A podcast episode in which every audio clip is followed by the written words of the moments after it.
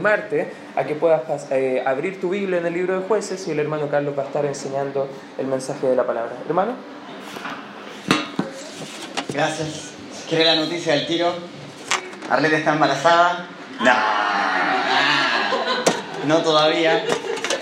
Esperamos que sí, amén. Entonces, ya, jueces, ahora sí lo serio, ¿no? Jueces capítulo 20, rápidamente.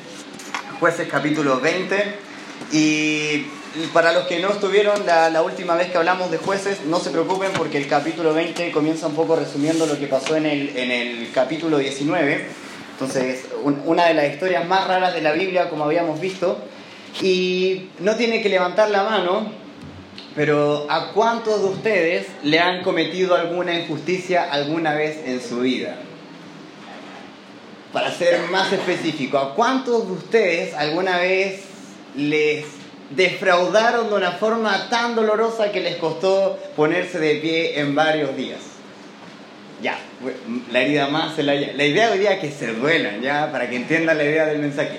¿A cuántos de ustedes les han traicionado, les han apuñalado por la espalda y eso ha dolido tanto que incluso hoy día al escucharlo todavía duele un poco? Entonces, algo que usa el enemigo, algo que usa Satanás es la sed de venganza. Y aún en nuestro corazón, alguien dijo una vez que Dios es el único capaz de perdonar y olvidar por completo y nunca traer a la memoria. Qué, qué bendición para nosotros. Imaginan si Dios estuviera recordando lo, lo, mucho que daño que le hemos causado, sería terrible. Pero gracias a Dios por su promesa, que Él dice que ha tomado nuestras iniquidades, las ha echado al fondo del mar y promete nunca volver a traerlas a memoria. Es una bendición para mí. Pero una vez alguien dijo que, nosotros como creyentes, como quizás nunca vamos a, lograr tener ese perdón perfecto de Dios que olvida por completo, la idea es que el perdón para nosotros es recordar sin que duela. Y quizás ahora usted está recordando, pero está doliendo un poco. Y, eso puede despertar la, sed de venganza de cuando me lo pille y me lo hacen una pero no dos y, ya me lo voy a encontrar un día, ya me va a tocar a mí. Y, ese tipo de frases son como bien comunes en nuestra cultura, pero nada bíblicas.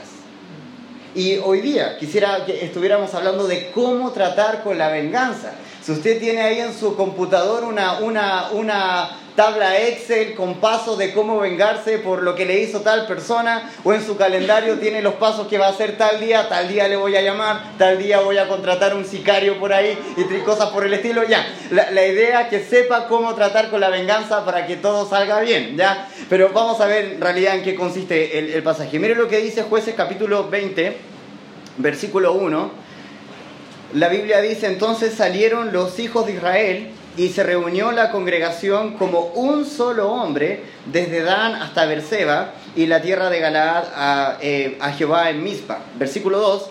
Y los jefes de todo el pueblo, de todas las tribus de Israel, se hallaron presentes en la reunión del pueblo de Dios, 400 mil hombres de a pie eh, que sacaban espada. Es súper interesante que cuando el pueblo de Dios tenía que reunirse para algo bueno, costaba que se reunieran y aquí que, ya, les voy a hacer el resumen igual. Recuerdan que el, capítulo anterior terminó este hombre que tomaron a su mujer y, y, abusaron de ella toda la noche hasta que, hasta que se murió. Entonces lo que hizo este tipo fue tomar a su mujer, partirla en 12 partes y enviarlo a cada tribu, que son 12 tribus, entonces cada parte llegó a, cada tribu de Israel. Entonces ahora todos vinieron a juntarse. ¿Por qué yo en mi casa recibí, un, estaba un joven de correo de Chile afuera con un paquete y yo abrí el paquete y había un pedazo de un ser humano? Entonces quiero saber por qué. Y, y aquí están, y la Biblia dice que están todos como un solo hombre, 400 mil hombres de a pie que sacaban espada. Versículo 3. Y los hijos de Benjamín oyeron que los hijos de Israel habían subido a Mizpa, y dijeron los hijos de Israel, decid cómo fue esta maldad. Entonces el varón levita, marido de la mujer muerta, respondió y dijo, yo llegué a Gabaa de Benjamín con mi concubina para pasar allí la noche, y levantándose contra mí los de Gabaa, rodearon, ah, rodearon contra mí la casa por la noche con idea de matarme, y mi concubina la humillaron de tal manera que murió. Entonces, tomando yo mi concubina, la corté en pedazos y la envié por todo el territorio de la posesión de Israel, por, ah, por cuanto han hecho maldad y crimen en Israel. He aquí todos vosotros sois hijos de Israel, dad aquí vuestro parecer y consejo. Entonces todo el pueblo, como un solo hombre, se levantó y dijeron, ninguno de nosotros irá a su tienda, ni volverá ninguno de nosotros a su casa. Mas esto es ahora lo que haremos a Gabaá, contra ella subiremos por sorteo. Tomaremos diez hombres de cada ciento por todas las tribus de Israel, y ciento de cada mil, y mil de cada diez mil, que lleven víveres para el pueblo, para que yendo a Gabaá de Benjamín, le hagan conforme a toda la abominación que han cometido en Israel. Versículo 11, y se juntaron todos los hombres de Israel contra la ciudad, ligados como un solo hombre la frase que más se repite como un solo hombre, como un solo hombre. Hay que, hay que cobrar venganza, vamos todos como un solo hombre. Hay que planear algo para, para hacerle mal a otro, vamos todos como un solo hombre, súper unidos para vengarse. Versículo 12, y las tribus de Israel enviaron varones por toda la tribu de Benjamín, diciendo, ¿qué maldad es esta que ha sido hecha entre vosotros? Entregad pues ahora a aquellos hombres perversos que están en Gabaa, para que los matemos y quitemos el mal de Israel.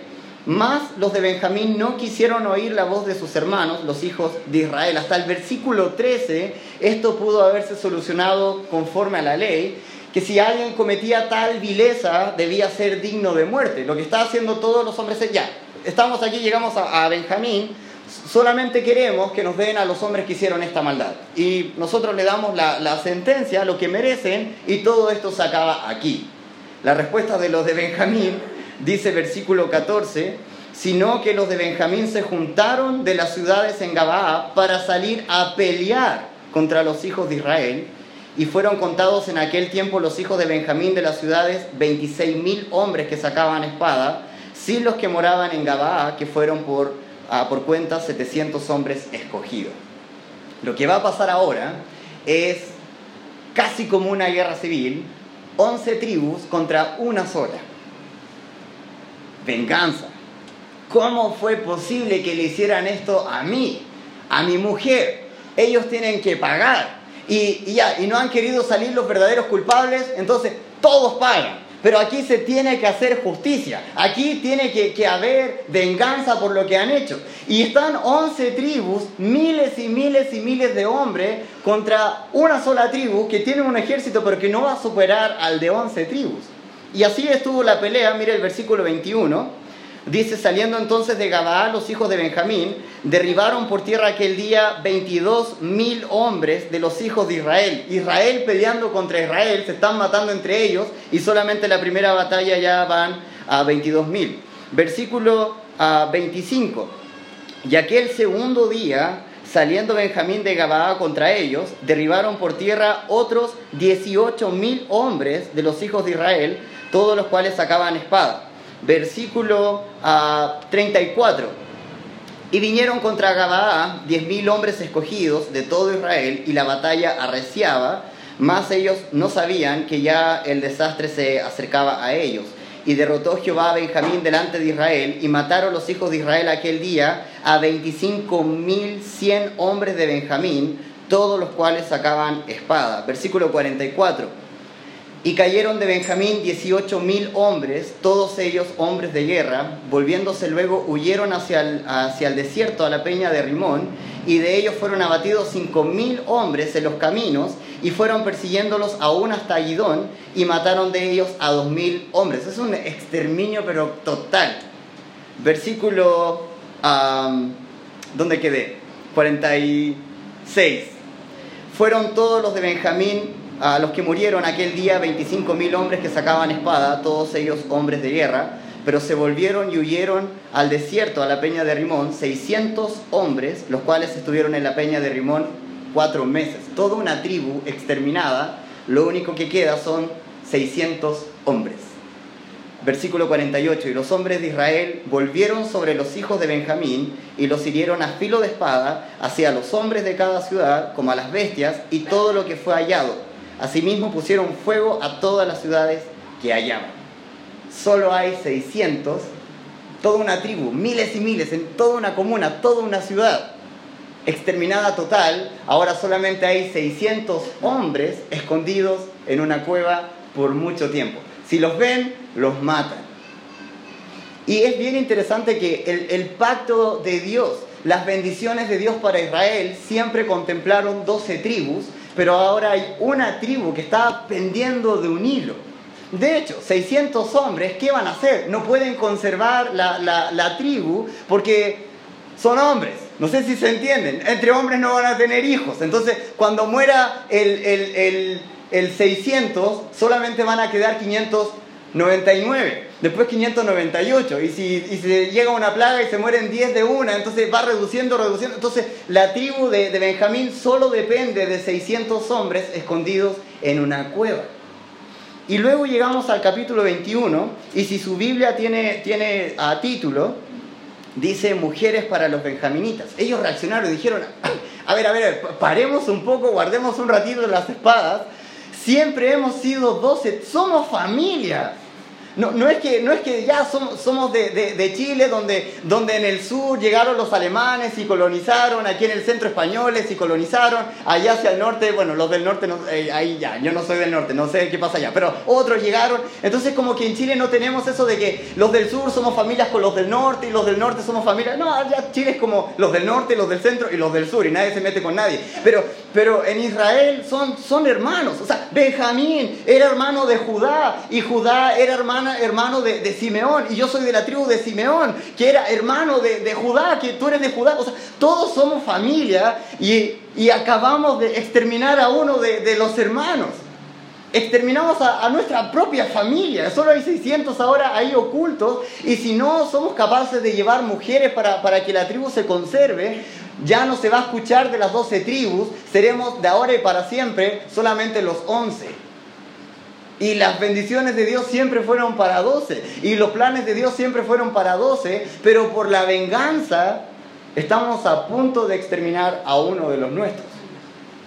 Y ahí en, adelante, el versículo 1 del capítulo 21 dice, los varones de Israel habían jurado en Mispa, diciendo, ninguno de nosotros dará a su hija a los de Benjamín por mujer. Están, están en un enredo terrible, porque incluso antes de ir dijeron, ninguno de nosotros le va a dar mujer a esos salvajes y cosas por el estilo, y ahora se dan cuenta que necesitan mujeres para llevar. Y oh, pero ¿verdad que nosotros juramos que esto no lo íbamos a hacer? Debimos haber pensado antes las cosas. ¿Qué es lo que solemos decir después que ya hicimos venganza y causamos el daño y el daño se nos fue de las manos y decimos, uh, parece que debía haber pensado mejor las cosas. Ya, no tienen que decir amén todavía. Versículo 2. Y vino el pueblo a la casa de Dios y se estuvieron allí hasta la noche en presencia de Dios y alzando su voz hicieron gran llanto y dijeron, oh Jehová Dios de Israel, ¿por qué ha sucedido esto en Israel que falte hoy de Israel una tribu? Es un poco irónico que ellos estén preguntando, ¿por qué? ¿Cómo? ¿Cómo, Señor? Despertamos y un día falta una tribu.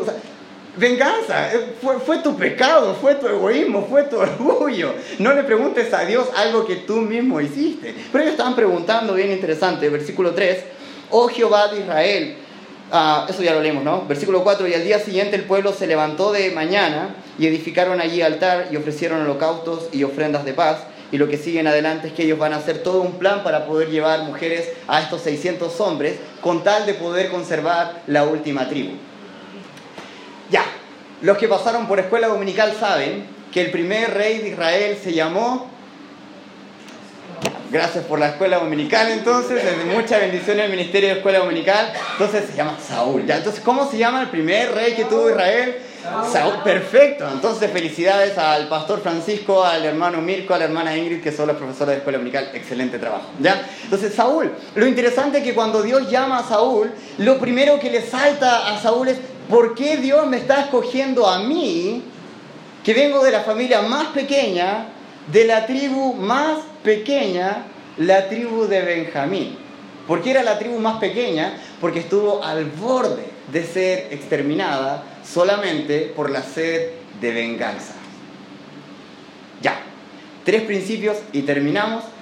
Uh, no va a ser tanto un mensaje expositivo, sino temático. ¿Qué hacer con la venganza? Número uno, si quiere tomar nota rapidísimo. ¿Qué hacer? ¿Qué hacer con la venganza? Algunas preguntas que surgen cuando estamos con ganas de vengarnos de alguien y nos dicen, no, no hay que vengarse de nadie y, salen todas las preguntas. Pregunta número uno que sale, ¿qué hago con la situación?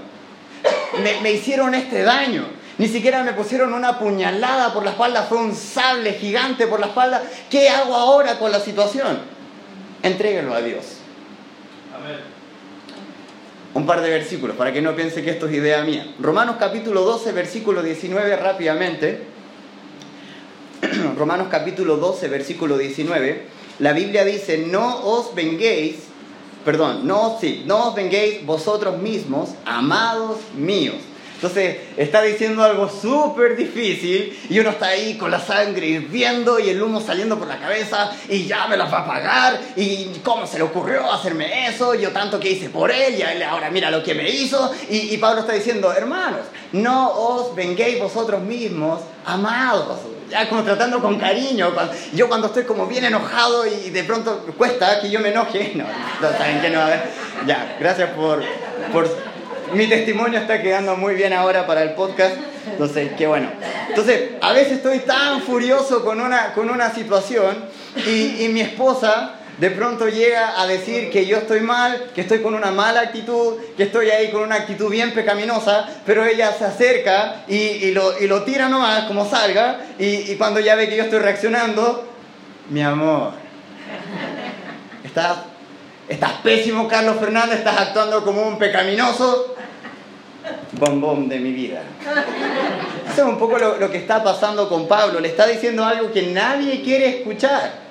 Todo el mundo, todo ya, seamos bien honestos, si alguien nos hace algo malo, lo primero que queremos hacer es ya devolver, ya me haces una, ya aquí va una para ti también, ya, pero lo que la Biblia dice, ¿saben qué, hermanos? No, no hay que buscar venganza, no depende de ustedes, amados, ya, calmados. Y dice, sigue diciendo el versículo, sino dejad lugar a la ira de Dios. Bien interesante porque mi ira, la verdad, rompe, rompe ¿qué? Ya, rompe un plato en la cocina, pero la ira de Dios es algo a otra dimensión que yo ni puedo entender. Y Pablo está diciendo, ¿saben qué? Una de las razones por las cuales ustedes deben dejar de preocuparse y no andar buscando venganza, deben dejárselo a Dios. Él tiene mucho más poder. Él, él, él es más difícil de, de enfrentar. Sigue diciendo el versículo, porque escrito está, mía es la venganza, yo pagaré. No dice Carlos, no dice el pastor Francisco, ¿quién lo dice? El Señor estás tan sediento de venganza y, quieres, y te dolió, ya entiendo que te duele y todo, pero tranquilo, no, no es tuya la venganza, hay uno que dijo mía es, y él tiene todo el poder, él cuando habló se creó el cielo, la tierra, el sol, las estrellas, o sea, tiene tanto poder que solamente necesitó hablar, y ese mismo Dios superpoderoso está diciendo, ¿sabes qué? Mía es la venganza, yo voy a pagar. Descansa entrega la situación. Debemos recordar que la venganza solamente pertenece a Dios. Salmo capítulo 94, versículo 1 al 2, va a salir en pantalla rápidamente. La Biblia dice, Jehová, Dios de las venganzas, Dios de la venganza, muéstrate, engrandécete, oh juez de la tierra, da el pago a los soberbios. Miqueas capítulo 5 versículo 15 nuevamente haciendo mención a Dios, y con ira y con furor haré venganza en las naciones que no obedecieron. Debemos recordar que la venganza pertenece a Dios, por lo tanto, hermano, ¿qué, hago con la situación? Entrégala a Dios. Esta tarde, esta, noche, la invitación es, deja de, planear, deja tu, tu calculadora de lado y hoy entrega la situación a Dios. Ha dolido, por supuesto, a, a todos nos duele, pero hay uno todopoderoso, que todo lo sabe, que todo lo ve, que todo lo siente. Él dijo, ¿sabes qué? Mía es la venganza, yo voy a pagar a los soberbios, yo voy a pagar al que hizo mal. Hoy simplemente descansa y entrega todo a Dios. Filipenses capítulo 4, versículo 6, un versículo bien conocido. La Biblia dice, por nada estéis afanosos, si no sean conocidas vuestras peticiones delante de Dios en toda oración y ruego, con acción de gracias, y lo más importante, versículo 7, y la paz de Dios, que sobrepasa todo entendimiento, guardará vuestros corazones y vuestros pensamientos en Cristo Jesús. Si entregamos todo a Dios, Él dice, ya, si lo entregas el día de hoy, yo prometo darte mi paz. Que no es una paz cualquiera, es una paz tan poderosa que sobrepasa todo entendimiento y va a guardar justo aquello que ahora está totalmente revolucionado. Ese corazón que está palpitando a mil por hora de ira, de rabia, ¡hey! Esta paz va a guardar ese corazón alocado. Y, en la mente está, ya, si lo pillo ahí en el centro, hago algo en el centro. Si lo pillo en la micro, le hago algo en la micro. Y el, cerebro, dando mil pensamientos, dice, no solamente va a guardar el corazón, sino que va a guardar los pensamientos, no en cualquier parte, sino que en Cristo Jesús. ¿Por qué quisiéramos seguir abrazando la venganza? Hermano, hoy la invitación es, entrega la situación a Dios. Él se va a encargar, Él puede hacerlo, Él tiene el poder para hacerlo, tiene los recursos para hacerlo de una muy buena forma que nosotros jamás podríamos. Un último versículo, primera de Pedro capítulo 5, versículo 6, dice, humillaos pues bajo la poderosa mano de Dios para que Él os exalte cuando fuere tiempo. Versículo 7, echando toda vuestra ansiedad sobre Él. ¿Por qué? Porque Él tiene cuidado de nosotros. Ahora, lo interesante, la, palabra echar, es para todos los, que hablan griego, entonces ah, es la misma palabra que ocupan cuando fue la entrada triunfal de, Jesús en, Jerusalén y dice que ellos echaban hojas y, ramas para que Él pasara. Entonces, usted sabe que cuando echaban las cosas no se quedaban ahí agarrándolo. Lo soltaban, lo echaban y, y pasaba. La misma palabra es usada en este versículo para decir echad toda vuestra ansiedad. Quiere decir que el día de hoy, si va a dar el paso de ya, ¿qué hago con la situación, Carlos? Entréguelo a Dios. Pero eso no significa ya, Dios, aquí está. ya, dale nomás. Tú encárgate, Señor, sí, dale nomás. Ya, pero, pero dale, Señor, dale. No, no, suéltelo, hermano. Deje que Dios se encargue. Mía es la venganza, yo pagaré, dice el Señor. ¿Qué hacer con la situación? Entréguelo a Dios. Número dos, ya rápidamente, me, me está pillando el tiempo. Número dos, pero ya, entrego la situación a Dios. Pero ¿qué hago con el individuo? ¿Qué hago con la individua? ¿La sigo saludando? ¿Sigo siendo amable? Ya, la respuesta es, deje de luchar. Deje de luchar. Ya, un versículo. Primera de Corintios capítulo 6, 19, rápidamente ya, mi, esposa va a tener que correr hoy día o vamos a luchar. No, mentira. Primera de Corintios 6, 19. Perdón. Dios te perdone. Ya, la Biblia dice, o ignoráis que vuestro cuerpo es templo del Espíritu Santo, el cual está en vosotros, el cual tenéis de Dios. ¿Qué dice la última frase? Y que no sois vuestros. Hermano, usted no es suyo propio, usted no se pertenece. Aquí sigue diciendo el versículo, versículo 20, porque habéis sido comprados por precio, glorificad pues a Dios en vuestro cuerpo y en vuestro espíritu, los cuales no son de usted, esto no es mío, los cuales son de Dios. Alguien colgó de una cruz y estuvo sepultado y resucitó al tercer día para comprar a usted por completo. Por lo tanto, cuando a nosotros nos hacen algo malo y estamos como, lo que me hicieron a mí, y esto me dolió a mí, y mis derechos, y, mis, derechos de nuevo, y cosas por el estilo, usted y yo no tenemos derechos. Ni siquiera somos nuestros propios pertenecemos a Dios. Si usted creyó en Cristo como su Salvador, el, día de hoy usted no se pertenece, le pertenece a Dios. Por, lo tanto, ¿qué derecho podría tener usted? ¿Qué derecho podría tener yo? Primera de Corintios capítulo 7, versículo 23, nuevamente Pablo está diciendo, por precio fuisteis comprados, no os hagáis esclavos de los hombres. Vez tras vez, la Biblia está diciendo, estás peleando por tus derechos, pero, pero, pero tú ni siquiera eres tuyo. ¿De, qué derecho estamos hablando? Y a veces nos cuesta, alegamos tanto por nuestros derechos y, que nuestra prioridad es que cómo me hacen esto a mí, yo que soy esto, lo otro, y yo tengo derecho a esto, y ahora más encima me dicen que no puedo vengarme, pero yo tengo derecho a, vengarme y hacer esto y lo otro. No, no, hermano, no tenemos derecho, deje de pelear. Ya, la situación ya se lo entrego a Dios y la persona, deje de pelear con la persona. Porque mientras usted esté pensando en sus derechos, va a seguir pensando que la otra persona le debe algo y en verdad usted le debe todo a Dios, pero Dios no está de arriba diciendo, ya, pues cuándo, y, y, y hasta cuándo. No, no. Ese no es Dios. No tenemos derecho. ¿Saben qué? En quién buscar inspiración. Quiero que escuche el siguiente versículo. Primera de Pedro capítulo 2, versículo 23. Dice, ¿quién cuando le maldecían no respondía con maldición? Cuando padecía no amenazaba, sino que encomendaba la causa al que juzga justamente. Ese es nuestro Salvador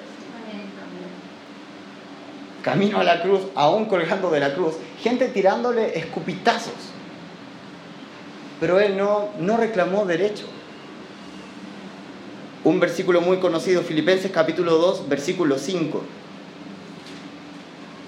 Dice, haya pues en vosotros este sentir que hubo también en Cristo Jesús, el cual siendo en forma de Dios, no estimó el ser igual a Dios como cosa a que aferrarse. Súper interesante que Cristo, que es Dios, no ocupó el hecho de ser Dios como algo a que aferrarse, pero nosotros creemos que porque, porque tenemos algún servicio en la iglesia, nos aferramos al título de la iglesia, o porque tenemos un apellido, nos aferramos a nuestro apellido, o porque trabajamos en tal parte, nos aferramos a que trabajamos en tal parte para exigir nuestros derechos. Pero el que tiene el, máximo cargo en todo el universo no se aferró a eso. Qué interesante, nosotros luchamos y él no. Sino que se despojó a sí mismo, tomando forma de siervo, hecho semejante a los hombres, y estando en la condición de hombre, se humilló a sí mismo, haciéndose obediente hasta la muerte y muerte de cruz. Bueno, le cuesta dejar de luchar. Mire la cruz. Ahí hay alguien que tenía todo el derecho de pelear Ahí, tenía alguien, ahí hay alguien que tenía todo el derecho de exigir respeto, pero no lo hizo. Se despojó de todo con tal de salvar a usted y a mí, que el día de hoy estamos exigiendo derechos. ¿Qué hacer con la situación? Entréguelo a Dios, hermano. Él se puede encargar. ¿Qué hacer con la persona? Deje de luchar. Siga dando gracia. Siga dando misericordia. ¿Dios le ha dado gracia al día de hoy? Dios ha sido misericordioso con usted el día de hoy. Haga exactamente lo mismo. Deje de luchar. Entonces, número uno, entregue todo a Dios, deje de luchar. Y por último, y ahora sí me voy, la última pregunta. Ya. ¿Qué hago con la situación? Lo voy a entregar a Dios, ningún problema. ¿Qué hago con la persona? Ya. Voy a dejar de pelear, sé que cuesta, pero voy a dejar de pelear, me voy a forzar, Dios me va a ayudar y todo. Pero Carlos, ¿qué, qué hago conmigo? ¿Qué, ¿Qué hago con este dolor? ¿Qué hago con esta angustia? Porque ya estoy entregando todo a Dios. Aún llego a la iglesia y ya abrazo a esta persona. Y, le, deseo bendiciones a esta persona. Le doy el abrazo bien apretado, pero, pero le deseo bendiciones a esta persona. Pero llego al final de la noche a mi casa y duermo y vuelve el pensamiento. Y, siento nuevamente la angustia y siento la presión. Y, sé que Satanás está ocupando todo esto para, para bajoñarme, para deprimirme. Carlos, ¿qué hago con esto? ¿Qué hacer, hermano? Descanse en Dios. Podemos descansar en Dios. Voy a leer varios versículos rápidamente. Salmo capítulo 7, versículo 10. Y si quiere puede anotar, hermanos, son versículos que le van a ayudar en tiempo de, dificultad, en, en, tiempo de angustia. Dice, dijo el salmista, mi escudo está en Dios, que salva a los rectos de corazón. ¿Sabes qué, Carlos? Estoy súper angustiado, estoy súper triste por lo que me han hecho, pero sí sé algo. Dios es mi escudo. Sé que Él va a salvarme. Sé que Él me va a sacar de esta. Ha dolido, pero, pero Él está conmigo y si Él está conmigo, entonces no hay nadie contra mí. Puedo salir de esta. Va a demorar, pero sé que voy a salir. Salmo capítulo 20, versículo 1. Jehová te oiga en el día de conflicto. El nombre del Dios de Jacob te defienda podemos descansar en Dios porque Él nos va a defender. Él está de nuestro lado. Salmo capítulo 31, versículo 2. Inclina a mí tu oído, líbrame pronto, sé tú mi roca fuerte y fortaleza para salvarme. No la venganza, no un insulto, no un desprecio. Tú, Señor, tú sé mi Salvador, tú sé el que me fortalezca, no lo que yo pueda hacer vengándome de otro. A Salmo capítulo 59, versículo 1. Líbrame de mis enemigos, oh Dios mío, ponme a salvo de los que se levantan contra mí. Salmo capítulo 59, versículo 9. A causa del poder del enemigo esperaré en ti, porque ¿qué cosa? Dios es mi defensa, no yo, no mi amigo con influencia, no mis insultos, no mi, mi mirada fea con desprecio, mi comentario con gancho para que le duela. No, no, no. Dios es mi defensa, nadie más. Podemos descansar en Dios porque Él nos puede defender. ¿Qué hacer con la situación? Hoy entréguela al Señor, hermano. Él es el Dios de la venganza. ¿Qué hacer con la otra persona? Lo mismo que Dios está haciendo con usted. Deje de luchar y entregue gracia, entregue misericordia. ¿Y qué hacer con usted? Descanse en Dios. Llegue a la Biblia y descanse en las promesas de Dios, en el carácter de Dios. Que Él pase lo que pase, siempre estará de nuestro lado. Hagamos lo que hagamos, Él siempre nos va a estar amando. Vayamos donde vayamos, Él siempre nos va a estar defendiendo. Él es nuestra salvación, Él es nuestra fortaleza. Vamos a orar. Dios te doy muchas gracias por tu palabra. Te pido, Señor, que trabajes en nuestro corazón, porque muchas veces estamos buscando venganza y sabemos, Señor, que no, no nos corresponde a nosotros, no es nuestra labor hacer venganza, sino descansar en ti. Te pido, Señor, que podamos recordar esto en cada instancia de nuestra vida. Mientras estemos a este lado del cielo, sabremos que vamos a tener que sufrir, vamos a tener que padecer, a veces de, de personas cercanas, a veces de personas que no esperamos, pero estamos en un cuerpo pecaminoso, en un mundo pecaminoso y estamos expuestos. Y te pido, Señor, que cuando venga el momento del dolor, o si hay alguno de mis hermanos que, está sufriendo ahora por, por alguna decepción, te pido que hoy pueda levantar la bandera blanca y rendirse, y decir, no, no voy a buscar más venganza. Te pido, Señor, que trabajes en nuestro corazón recordando que podemos entregar todo a ti. Tú dijiste que tuya es la venganza y que tú vas a pagar. Que, que con la otra persona tengamos el mismo trato que tú has tenido con nosotros llenos de gracia, llenos de misericordia, que dejemos de pensar en derechos que en verdad no tenemos, recordar que no nos pertenecemos y aún tú que tenías tanto derecho ni siquiera te, te aferraste a eso. Ayúdanos, Señor, a dejar de luchar. Y lo más importante, Señor, si hay, hay alguien en esta noche que ha estado sufriendo tanto tiempo por el dolor, por la angustia, que hoy sea el día en que pueda descansar en ti. Que pueda entender que en ti hay un refugio, en ti hay una torre fuerte en cual podemos encontrar defensa y tranquilidad. Te pido, Señor, que hagas una obra esta tarde en el nombre de Jesús. Sigan cada uno orando con su cabeza inclinada, ojos cerrados. Y un tiempo para orar. Y yo no sé cómo, cómo ha estado siendo su lucha o lo que ha estado viviendo el último tiempo, pero sí sé una cosa